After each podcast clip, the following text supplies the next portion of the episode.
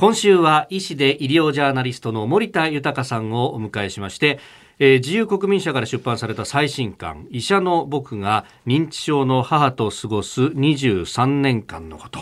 まあ、ここから、えー、認知症のお母様と先生について詳しく伺っておりますが、えー、今日は認知症の介護ケアについてこの本の中でその介護施設のもプロの方とのインタビューの模様も、えー、載っています。で施設に入ってお母様の様子も相当変わったようなんですね。はい、あのー、かなり元の母あいわゆる生き生きした母に戻ってきたなと思いました。それで、まあ、あの書籍をまとめるにあたって介護のプロにですね、はい、いろんなお話を聞いてみたんですね。ちょっとまとめてみました。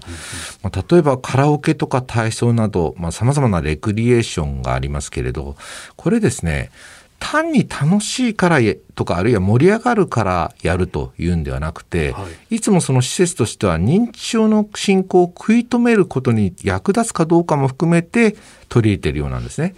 まあ、例えばカラオケでは楽しんでストレス解消するだけではなくて好きだった懐かしい歌を歌うと。いうことによって、まあ、当時を思い起こして回想するとい。うことで、脳に刺激が伝わると。これがこう認知症の進行を妨げるという意味で非常に重要であるということですね。ただどうしてもですねこうアクティビティになかなか参加したくないっていう人もいるんですよね。えー、最初の母もそうだったんですけれど、まあ、そういう方に対しては本人のストレスにならないように気をつけながら、うんまあ、何回かこういろんな言葉を変えて誘っているようなんですよね。で中にはですね、まあ、参加したいんだけれど、うん、でも嫌だって言っているだけの人もいるんでだから一度断られても諦めず二度三度さまざ、まな形で積極的にとにかく話を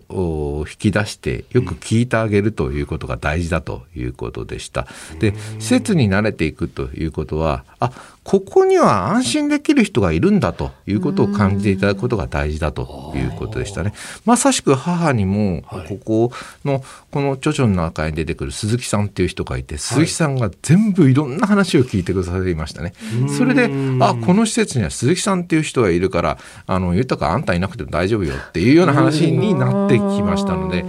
やはりそういうようなその施設の中でのキーパーソンっていうのは大事なのかなと思いましたね。あとは何にも喋らないっていう場合は対面ではなく横に座って介護の方からいろいろと話しかけると。いうことが大事なようですね。えー、であんまり喋れない人の中には何か施設に対して怒ってるとかっていう方もいらっしゃるんですけど、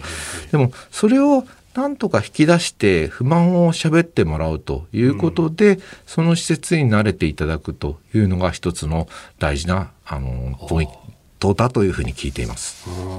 結構中にはね、こうなんというか逸脱行動というか、あの物壊しちゃったりとか、そういうこともなんかそういうところを見ると、あやっぱ介護の人って本当大変なんだなと思うんですけど。いやその通りですね。うん、だからあの介護のプロの方も怒ったりとか暴れてしまって。、まあ、ドアなんかをガタガタってやる人もいますけれど、決してですね、介護側としては感情的に接することはしないで、例えばですね、そんなことしたらドアが壊れちゃいますよと。うん、壊れたら怪我しちゃいますよ。警備の人が来ちゃうかもしれませんよ。どうしますっていうような、笑顔で穏やかに声がけをして、まあ、テンションをできるだけ低めに接することもコツだっていうふうにおっしゃってましたね。いやその辺家族でやってるとできないことですよね。そうなんですよ。家族だとできないんですよ。何やってんだってなりますよね。介護のプロだったらできるんですよね。ああ。うちもあの祖父がまあ認知症的なまあ逸脱行動があった時にやっぱりどうしても親父も怒鳴るし家族怒鳴っちゃってっていうことがあるんですけど、やっぱそうなると火に油みたいなことになっちゃう、ね、なっちゃいますね。だからやはりそこで